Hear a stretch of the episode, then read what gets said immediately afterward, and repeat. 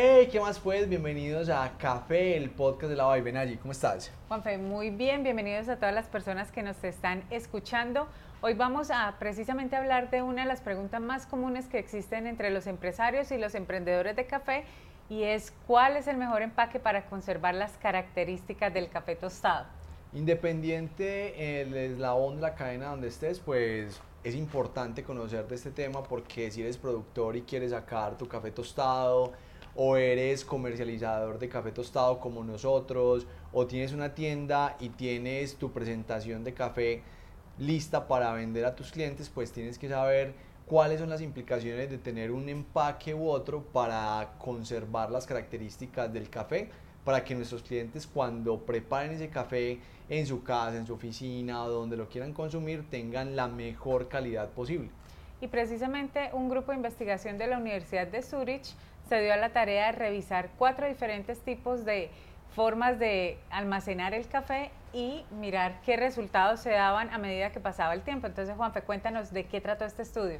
Bueno, estos investigadores suizos lo que hicieron fue tomar un empaque como este que tiene como un clip o como se denomina en la industria pile stick o un empaque de estos que tiene una taparrosca también evaluaron el empaque que tiene un zipper o un sello que permite cerrar la bolsa o una cinta que se le pone al empaque para dejarla cerrada y evaluaron cada uno de estos empaques cómo conservaba la calidad del café después de determinado tiempo de ponerlo ahí en ese recipiente.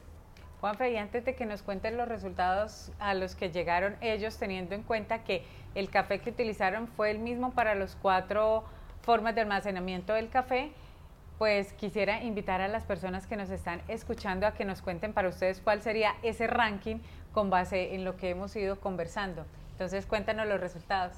Bueno, antes de contarles los resultados, les quiero contar que estos investigadores fueron muy minuciosos en utilizar el mismo café, utilizar el mismo día de tueste, cuando abrían los empaques era el mismo día, le extraían la misma cantidad de café a cada uno de los empaques.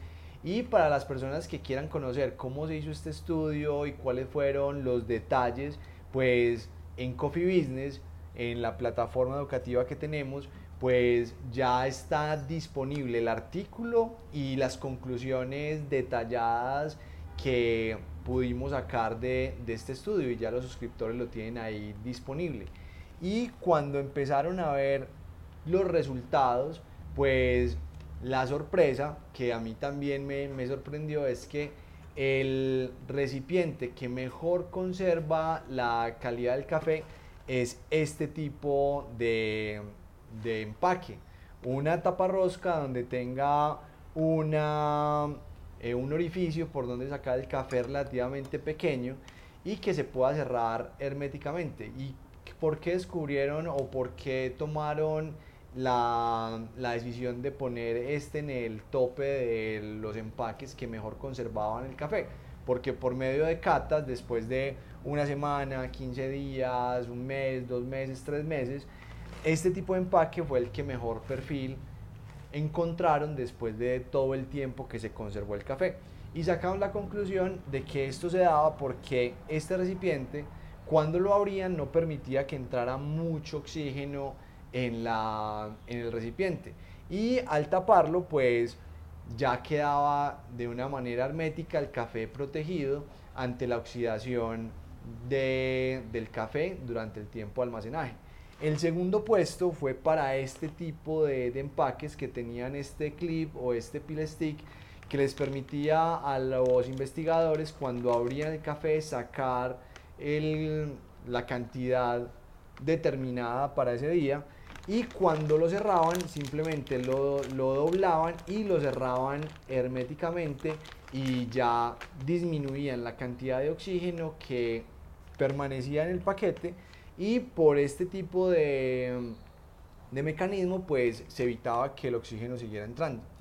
El siguiente fue el del zipper y el de la cinta, que se podría parecer un poco más a este, pero descubrieron que el zipper o la cinta era más propenso a abrirse y a permitir que el oxígeno entrara.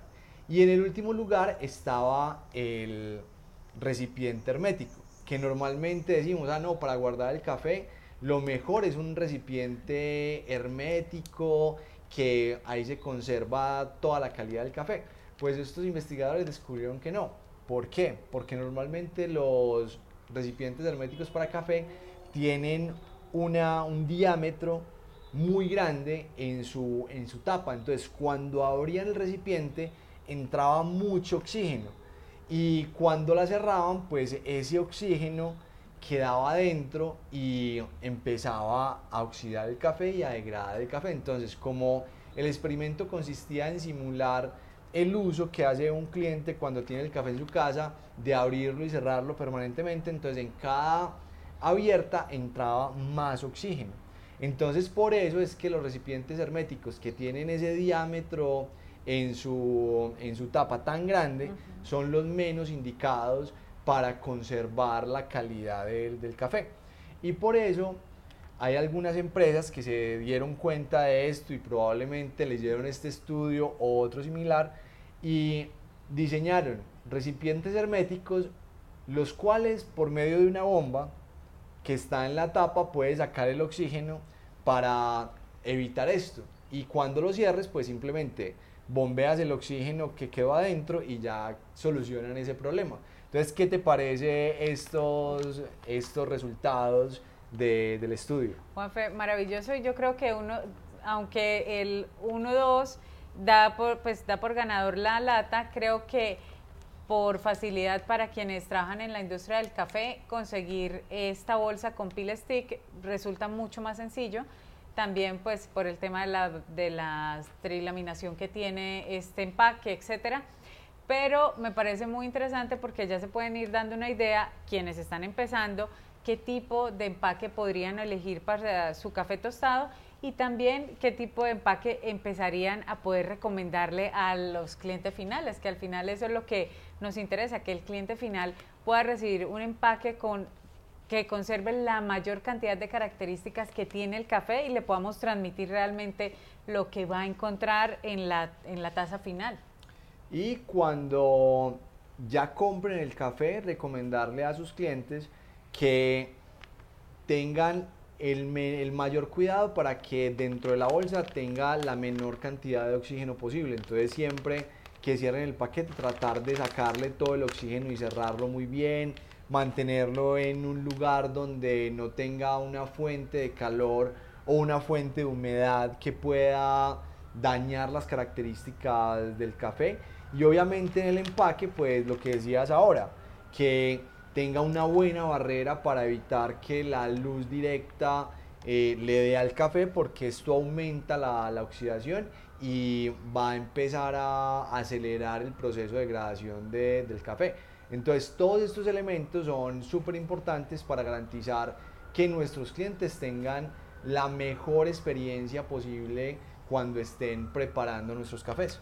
Estamos seguros que este episodio les ayudó a elevar sus habilidades y también acelerar los resultados de sus empresas cafeteras. Nos vemos en el próximo capítulo. Perfecto, no se les olvide recomendar el podcast, hacer los comentarios, si tienen temas que quieran que tratemos dejarlos ahí, que para eso estamos, para tener estas conversaciones con ustedes y empezar a generar una dinámica bastante acelerada para mejorar los resultados en sus empresas cafeteras. Que estén muy bien y que tengan muy felices cafés. Chao.